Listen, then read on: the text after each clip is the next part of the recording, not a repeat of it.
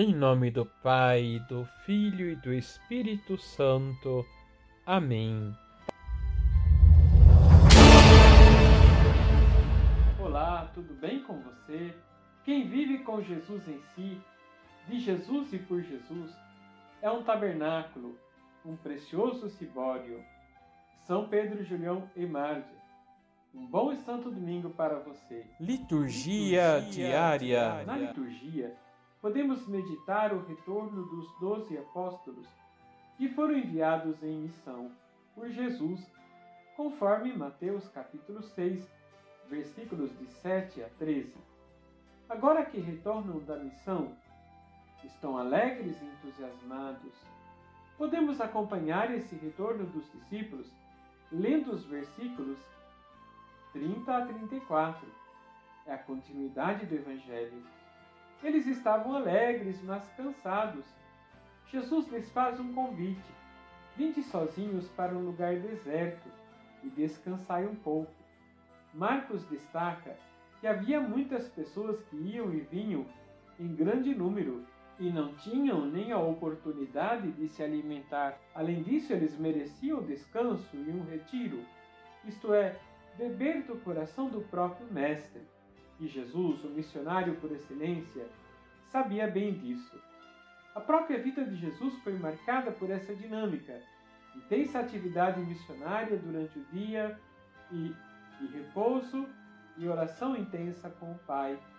E partiram sozinhos de barco para um lugar afastado.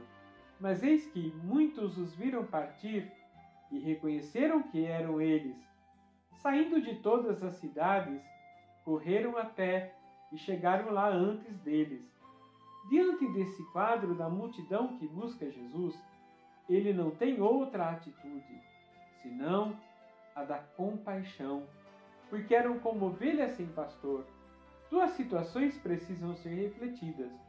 Em primeiro lugar, o texto nos remete a Ezequiel capítulo 34. Vale a pena você ler depois. Nesse texto, Deus mesmo promete vir pastorear o seu povo diante dos maus tratos dos falsos pastores. Essa profecia se cumpre em Jesus. Em segundo lugar, precisamos entender bem a palavra compaixão. Não significa dó ou cuidado, mas significa um amor entranhado, um sentimento profundo que se compromete com o sofrimento do outro. Foi isso que Jesus fez. Marcos fecha esse texto afirmando que Jesus começou, pois, a ensinar-lhes muitas coisas. O evangelho que a igreja nos propõe para esse domingo deve nos fazer refletir sobre o equilíbrio necessário em nossas vidas, alternando nossas atividades entre trabalho evangelizador na comunidade, vida de oração, tempo para a família e descanso.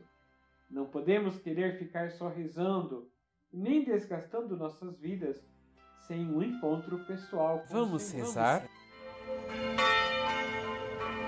Dá-nos, Senhor, a graça de estarmos na vossa presença e nos enriquecermos com os vossos dons.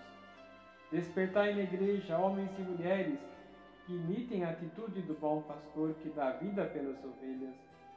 Que, a exemplo do vosso Filho, saibamos amar-nos mutuamente de maneira mais especial os que se encontram fragilizados. Assim seja.